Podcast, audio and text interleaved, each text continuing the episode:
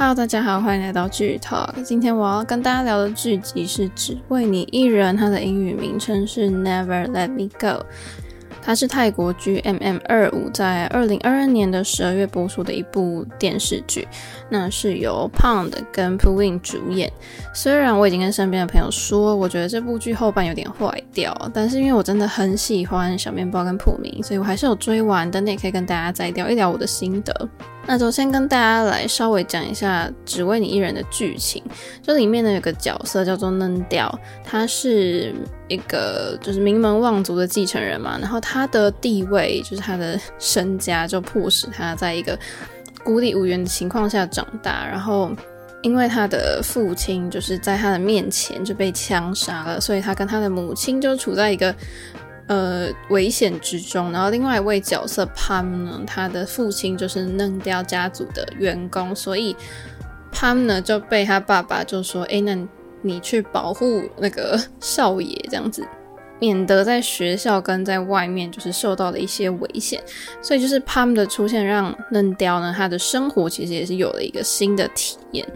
好，那就直接来介绍角色了。就是刚刚讲到的 Pam 呢，就是由 Pound 的小面包来饰演，然后嫩雕的话就是由普明饰演的。当然，其他的人物像是奇蒙在这里面饰演的就是 Ben，然后泡芙的话在饰里面就是饰演 Chopper，然后正的话就是饰演 Maggie。那我觉得也不用多说，就是直接来谈选角的部分。嗯，那就先来讲小面包好了。我们的小面包为什么它会 叫做小面包呢？它的粉丝名是 Pampon，在泰语里面有面包的意思，然后这也是他小时候的小名啦。那他是两千零一年二月一号出生的，他就读于曼谷的这个先皇技术学院当中的工程学院，他是攻读这个生物医学工程的。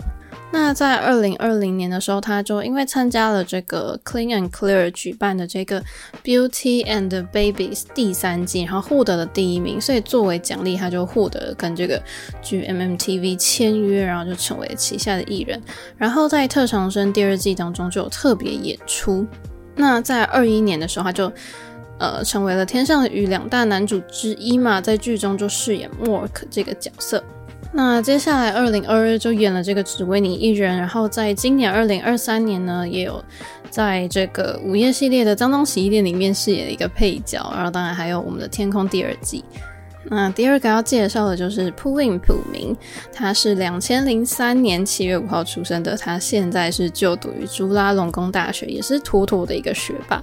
那他就不得了了，因为他两岁的时候就已经在泰剧《新的唯一》二零零五这部剧里面特别演出，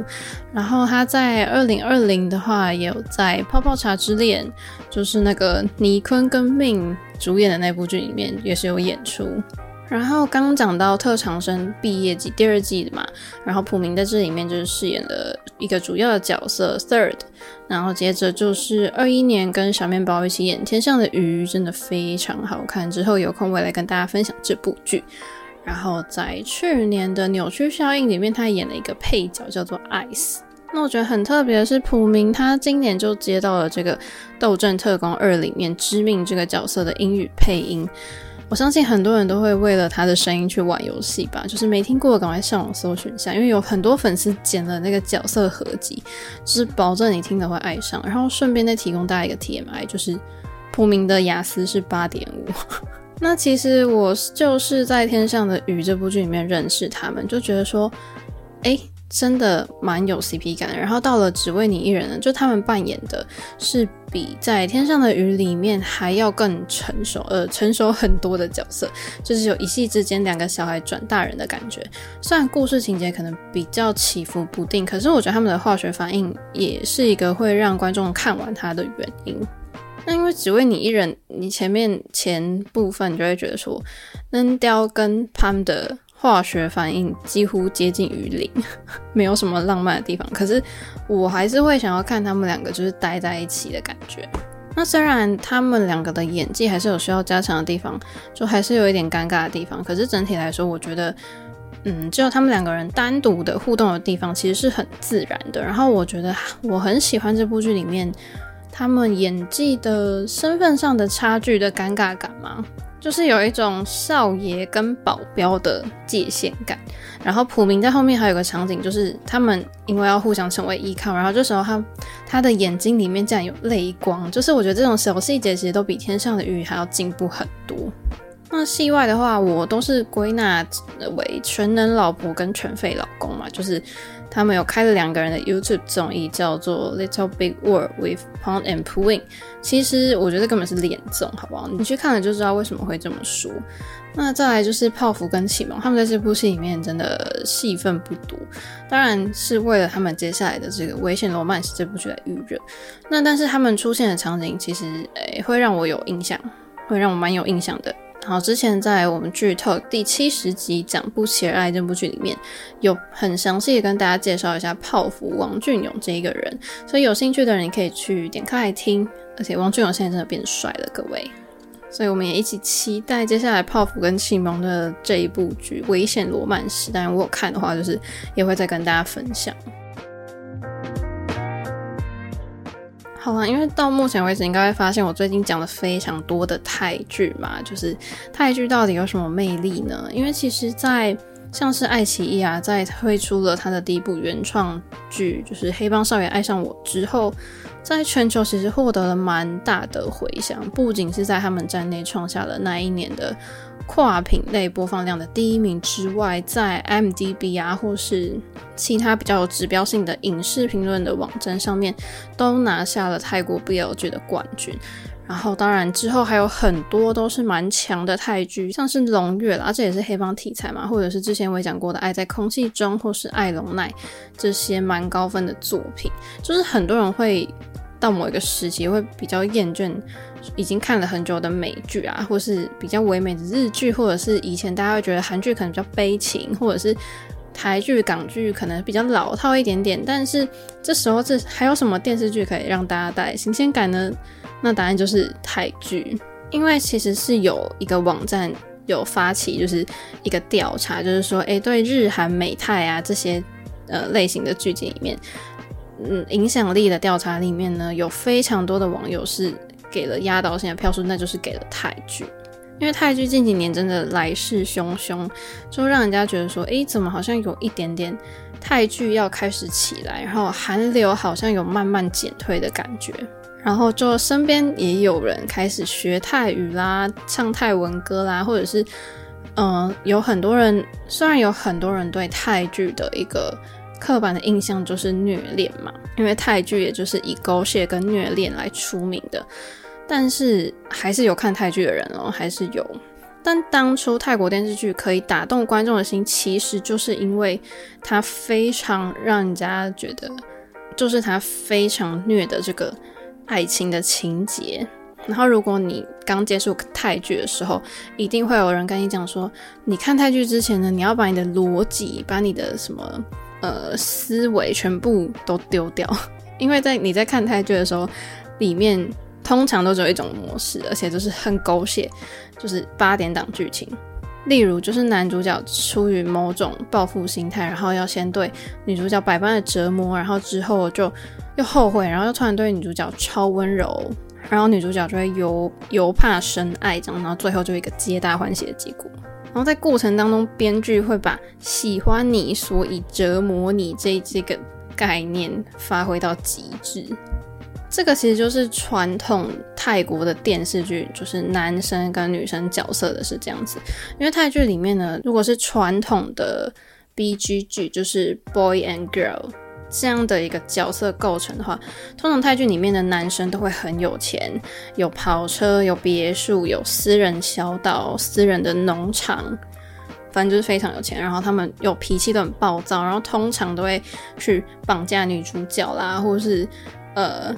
或是很强势的去表达自己的爱意之类的。但是这是在还没有爱上女主角的前提之下。但是之后一旦他们真正爱上女生呢，他就会浪子回头啦。传统的这个泰国电视剧真的就是这么的这么的酷，因为有一些泰剧里面你会看到说，男主角怎么会这样对女主角？他们会拉她啦，就是甩啦，或者是强吻她啦，或者是就是很粗鲁，然后你就会看，你就会觉得说，泰国怎么会这样子？就是难道没有法律吗？难道女这些女生不会报警吗 之类的？但是你要记住，我们在看这个泰国电视剧的时候，要把逻辑丢掉。当然，就是嗯，在泰剧里面也会这样子做的，也不不一定全部都是男方啊。像是有一部剧叫做《丘比特的圈套》，就是反过来哦，是女生虐男生的情节。所以一开始你知道大家喜欢看泰剧的原因，是因为他们蛮喜欢看这种虐恋情节，因为就蛮体现泰国文化嘛，应该这样讲。因为泰国他们的文化是比较崇尚先苦后甘的这样子，然后因为韩剧刚好是相反，你知道吗？韩剧，嗯，通常就是谈完一个甜蜜的恋爱之后，可能男女主角或者怎么样，就会有人要患上绝症了。但是泰剧通常是相反，都是苦尽甘来，最后大团圆这样子。因为泰国是一个信奉佛教的国家，所以在剧里面就是人们就是善恶分明，然后结局就是有个因果报应这样。所以我觉得泰国当地的人会喜欢看泰剧，是因为很符合他们的这个文化的感觉。然后当然其他国家的人会想要来看，maybe 有一些观众就是因为喜欢这种虐恋的情节。当然现当然更近代了，就是泰剧会起来，是因为他们的 BL 剧真的蓬勃的发展，所以现在是非常多的观众是非常喜欢看泰国的 BL 剧。应该说泰泰国 BL 剧是一个蛮难超越的地位，所以泰剧真的是慢慢的在起来。真的，你身边应该也会发现说，诶，有越来越多人都有在看泰剧。好，那现在这部分呢，其实会讲到《只为你一人》的导演跟他的团队，因为这部剧的导演是 JoJo 嘛，他是一个土生土长的泰国人。那他在二零一六年的时候执导了一部剧叫做《Gay OK Bangkok》。那 JoJo 他没有电影的制作背景，但是他其实一直都很想成为一位导演。那 JoJo 他是公开的这个同性恋者，他是一位男性嘛。然后他那时候就觉得说，在泰国的媒体里面，多数都会将同性恋或者是跨性别者，就用比较阴柔啊、搞笑啊、耍娘的形象去诠释，就很少给一些正面的形象。所以为了他想要去扩大，就是同性恋族群在媒体当中的形象，JoJo 就根据他自己的经历，跟他身边的朋友们，就是其实就做了他的第一部作品《Gay OK Bangkok》。然后其实那部剧呢，其实他也是想要让大家来想说，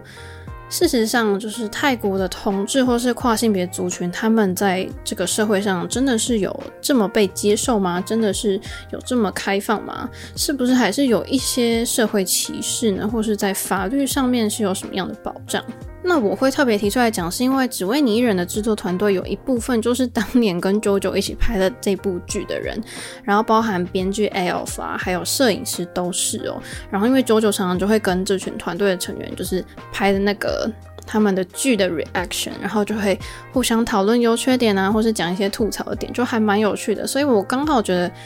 ，，A 可以借着这个机会，从当时 JoJo 导演他们的戏剧来讲一下，可能。关于泰国同性恋者的状态，好，那就讲回来，二零一六年这部网络剧《Gay OK Bangkok》，其实它是为了打破多数影视作品对 LGBT 族群他们塑造的形象嘛，因为这部剧它没有用传统刻板的形象去去拍，它是以比较现实叙事的手法，讲了六个居住在曼谷的同志。呈现了当代就是泰国同性恋者他们需要面对的问题，包含开放性关系啦、出轨啦、艾滋病啊、用药或是家庭冲突等等。那很特别的是，这部剧那时候也透过里面的演员去推广，就是提供大家一些曼谷的医药咨询的检测啊，或是预防或是事后投药的地点跟资讯。那对于同性恋或者是跨性别者呢，泰国给大家的印象是不是非常的开放？尤其你会觉得说，哇，它 BL 剧这么多诶，然后特别是在泰国那个泼水节，每年都会吸引超多世界各地的同志族群特别跑到曼谷去参加。当然，这也是台湾的同志族群非常热衷旅游跟讨论的地点。那编剧 Elf 就说了，就是他那部剧里面，其实内容跟角色都是来自真实的故事，延伸到了家庭、友情、爱情等等，其实是描述了人类面对各种情感议题的时候，去蛮真实的呈现泰国同事族群他们的生活。然后因为九九就说，可能好像外界都觉得说，哇，泰国是 LGBT 的天堂诶，但是其实那时候就是他们透过那部剧，其实是想要呈现真正的现实。其实同性恋者跟异性恋者并没有什么不同啊，因为他们每天都需要面对，呃，就是面对工作，他们都需要赚钱，他们一样会失恋，一样会面临背叛，一样，他们当然也有追求自己幸福的权利。然后当时他们在拍这部剧的时候，他们在拍这个《Gay OK Bangkok》的时候，其实是只有非常少的预算，因为大多数的影视公司还是不愿意投资这种同志议题的创作题材。在二零一六年的时候，因为市场的考量，所以这些影音作品是很难登上泰国主流的电视台的。所以那时候他们只能呃，因为钱的问题，所以他们只能透过新媒体的频道，就是。把它用成网络剧的形式去播放，然后那时候就是他们剧组，呃，有大量的从朋友圈招募啊，或者是推荐的新人演员等等的，但是其实几乎所有的人都是没有受过专业的表演训练，就是可能只是久久的朋友或者是 AOF 的朋友这样，然后其实导演也直接讲啊，就是几乎这个剧组的成员几乎都是同性恋者，所以其实，呃，演员们。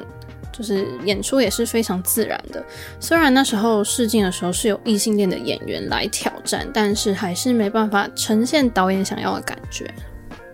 那其实当时候的制片 Billy 呢，他也有讲了，就是，嗯，其实外界常常认为说泰国对于同性恋或跨性别者有很高的社会包容，可是那只是一个短暂的游客对于泰国的认定而已。因为尤其是泰国曾经有那种奴隶的制度，呃跟他是信奉佛教嘛，然后同同性恋者可能就会被认为是因为你上辈子做了不好的事情，所以你这一生只能接受同性的情欲，就他他把它想成是负面的，而且你不知道的是泰国同志之间。还有阶层的区别，就是中产阶级的同志也会轻视从事一些比较底层工作的同志族群。那当时候泰国文化就是普遍认为说，哦，同志没有关系，只要不是我的小孩就好。所以在曼谷，而且在曼谷以外的地区，就是大家对同性恋者更是就是带有异样的眼光，尤其是在比较年长的人或者是比较外服，他们就会觉得说同性恋者是异类。所以呢，JoJo 就觉得说，泰国对于同志族群其实是很压抑的。所以在社会上呢，即便有呃成就很高的同性恋者，就算他有很高的收入、很有名气，但是是因为他赚得多，然后因为他的地位才受到尊重。那那那种接受只是表层的。所以其实泰国的高层精英，他们绝对不会公开出柜，即便呃大家都知道他是同性恋，可是他一定不会自己承认。然后，泰国的国会虽然在二零一三年的时候是有讨论过同性伴侣法，但是后来军政府政变嘛，就没有再讨论。然后，泰国本地的同志族群对于自身的权利意识也没有很积极的去争取。那当然，好消息就是去年的六月，就是泰国立法机关是有通过四项的同婚法案一读啦，就是他们也是迈向了。嗯，继台湾之后，有机会成为亚洲第二个同婚合法化的国家。那 AOF 呢，就是编剧，他其实，然后他那时候就说，他跟他的伴侣已经认识超过了十年，十年、十二年。但是他就说啊，其实泰国人多数认为说，给同性恋者就是生活空间就已经够了，你们就可以住在一起嘛，然后何必去争取婚姻平权呢？他认为说。呃，性别平权不是结不结婚这么简单的事情，因为，呃，泰国的跨性别人士啊，即便你已经进行了这个性别的手术，但是你的护照跟身份证是永远不能去更动的。所以他们也在里面有讲到说，除了婚姻平权之外，对于跨性别者能不能去变动他的性别栏位，也是他们非常想要去改变的议题。所以其实泰国呢，真的在婚姻平权合法化这条路上，我觉得因为他们的民族的性格更受到文化的影响，没办法很团结的去得出一个共识，或是真的去推动一个一个运动。因为他们虽然有一些非政府的组织是很努力去争取的，可是，嗯、在这部分呢，有蛮多人是比较激进的社运人士，所以呢，其实。呃，到现在我们看了非常多的泰国的 BL 剧嘛，当然现在呃泰国 BL 剧已经非常的蓬勃，但当时候呢，JoJo 导演拍那部《Gay OK bank》的时候呢，在那部剧中有非常多的家庭剧情，当然包含父母去包容儿子的同性恋，或者是邀请儿子的男友到家里来做客啊，或者是有很多又亲又抱的画面，导演就说其实。那个是他就是唯一能，他就说那也只是能在只能在电视剧里面呈现的理想的状态，因为在现实生活中是不可能的。所以其实当时候在那部剧里面呢，有人找到了属于自己的幸福，也有人还在寻觅，所以他们认为说这些角色都不是完美的人，但是他们的故事可以去触碰到泰国同性恋比较深层的地方。所以我，所以我才会说，就是《只为你一人》的制作团队，他们的组成，我觉得是非常棒。因为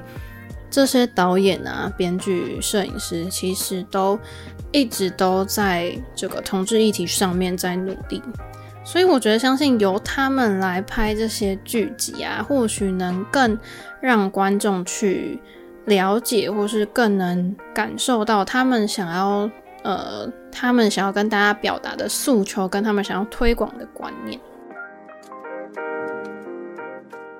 好，前面稍微跟大家讲的比较长的关于同性恋者的部分。那接下来就回到只为你一人的这个拍摄手法，其实整体的色调是偏灰，看起来很有电影质感。那灯光的部分让我比较有印象的就是紫色的光，其实有非常多紫色的灯光场景，包含一些房间的场景也是有出现紫色灯光，我觉得整个氛围营造的是很微妙。那再来就讲讲关于镜头的部分，最前面呢有一个 Chopper，就是泡芙嘛，他去跟 Ben 讲话的镜头。那个镜头就是，反正 Chopper 的脸就几乎占了整个的画面，你会感觉到他是在紧张的，他其实每一刻都很小心翼翼的那种感觉。然后在《只为你一人》里面，大家也可以看到晃动的镜头，就是 Pam 在很慌张的时候呢，镜头也是跟着人物一起晃动，就有没有？你好像也感觉到很紧张。然后在第十集有一个倾斜的镜头，就是 Pam 呢跑去那一栋空的大楼，然后找到能雕的时候，他们两个人分离之后的相遇。这边用的倾斜镜头，其实这时候就可以用这种方式来表现出他们两个人回到家乡之后要。各自独自奋斗的疏离感。那还有一个俯角镜头，俯角镜头就是把摄影机放在比一般视野还要高的地方，由上往下拍的那个镜头，也称为高角度镜头。在视觉上就有一种人物被困在空间的感觉。那当然，它也可以用来表示地位高低哦。就剧中呢，嫩雕跟他叔叔讲话的镜头就是俯角，因为他叔叔就想要霸占公司嘛，然后。扔雕呢，作为合法继承人，他就来要回自己的位置。这时候就可以显示地位高低跟正当性，因为这时候叔叔是完全站不住脚的。那剪接的部分呢，就是里面很常使用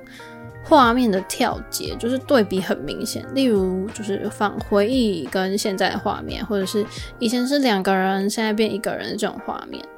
然后还有个很特别的，就是他在每一集的开头加了中文的元素，就是每一集都会有个词，那每一个词都代表着这一集的剧情走向或者是人物关系的转折。我觉得这样的设定也不错，虽然我不知道为什么是用中文啦，可能想打一下使用中文的观众群嘛。那讲到中文，就可以再提一下它的原声带。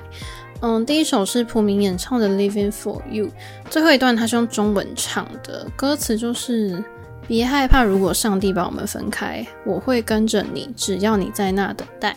不管明天发生什么，记得我还在，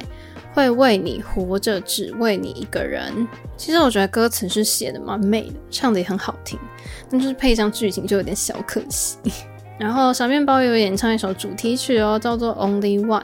它的歌词我觉得更贴近这部剧的概念，因为。呃，男主角的名字 Nedel 呢，就是唯一的意思。然后在 Only One 这首歌呢，就唱到了你是我生命的意义，因为我的生命是为了你，是我的唯一。我觉得这两首主题曲的命名或是歌词，其实很完美的把剧名跟主角就是带出来。好啦，最后还是要来做个小结论嘛，然后顺便讲一下评价。其实我觉得那时候我对这部剧感到非常的期待，因为它是一部动作嘛，然后好像是动作惊悚剧，然后设定还是保镖跟少爷，就觉得会非常好看。但是后面烂掉的剧情跟比较多拖的地方，就让我蛮失望的。我觉得对于想要看一个动作戏的剧集的观众来说，应该不是想要看到这样的效果。但就是我，我刚刚前面讲说制作团队，我觉得非常好嘛。但是怎么会最后看起来这些情节漏洞百出，然后有点混乱？我觉得就有点可惜的。就是蛮多打斗的场景来的都非常突然，就让我看皱眉头，就是说啊，为什么是这样嘞？然后有一些情节不太懂它那个意义是什么。然后其中我觉得很诡异的是，就是很多的。背景设定都可能是用几句台词或者一个很简短的场景来解释，可是会让它变得很奇怪，就是没有交代完全。然后像是主角们，他们两个其实是高中生哦，两个十八岁的年轻人，他们要经营一家大型黑手党企业。What？而且就是他们才高中，然后他们竟然对于射击就拿枪非常厉害，厉害到可以跟黑道打架的程度。我觉得这样的设定就是会让观众觉得不真实，好像跟这个角色很有距离感。然后在人物设定上就，我就举能掉例子来说好了，他是一个高中生嘛，同时也是一个亿万富翁的继承人。但是在高中的时候，就非常多人想要杀他，大家都跟他对立。我天哪，大家的高中生活怎么这么不快乐？应该说完全看不到，就是他设定在高中这个阶段，就是是想要呈现什么？就是你既没有呈现。学生，高中学生的感觉，而且你的这个人设这样子，他应该要是一个年纪稍微大一点，可能已经出社会的这个背景。好，那在设定在高中这件事情就算了，可能就是前面是为了了解到说，诶，嫩雕很有钱，所以他需要被人家保护。但是如果啊，他真的就是有危险，好了，编剧为什么你给了他一个一样同年纪的渔夫？好吗？就是他们在来当保镖之前，他是一个渔夫嘛？为什么你找一个十几岁的渔夫来当做他的保镖呢？然后后来呢，又为了主角们的安全，就是他们两个就跑到一个很美的海滩度假胜地去躲嘛。那我觉得在海滩的这部分好像没有一定需要，就是这这个设定，我觉得可能只是要让他们可以有发糖的地方嘛。然后，因为感觉作者可能好像是想要让嫩雕就是经历千辛万苦，然后让他变得坚强成熟，然后让他可以回归去对抗敌人。可是这部分的剧情，我觉得就还有待加强。因为对我来说，第十集之后真的是非常的失望。然后，只为你一人一开始真的非常的强，就是一开始你看到就会说哇，第一集看下去就会觉得天哪，这一定要看。但是突然中间不知道在什么地方，在某个地方他突然迷失方向，甚至我也不知道就是 Chopper 跟 Ben 这些角色在这个系列当中的意义是什么。那我觉得最可以称赞的当然就是它的制作质量很高啊，就质感其实很像电影。然后他们找的那拍摄地在小岛上面的场景是非常漂亮的，海滩场景真的很赞，布景也都不错。然后还有他们的服装，比如说能雕穿的西装就很好看。那因为有很多海滩戏嘛，所以小面包跟普明就很多时间都是穿着泳裤，然后呢就会非常的养眼。那如果你是他们的粉丝，你应该会非常喜欢这个。对，那如果不是的话，你可能到后面你会直接弃剧。那其实《只为你一人》里面呢，每个角色都有他自己的故事，就是，可是我们。期待他可以更完整的去讲好每个人的故事。就是如果再出一个这样的系列，我觉得我希望编剧导演他们可以就是改一下这个设定啊，就是可以把只为你一人的故事写得更完整，就是设定得更好。总结来说，虽然后面真的是有缺点，但是在你剧荒的时候，你还是可以点开来看。那今天的剧透就到这边结束了。如果还想听我聊更多剧集记得持续锁定我们的节目。那我们就下次见喽拜拜。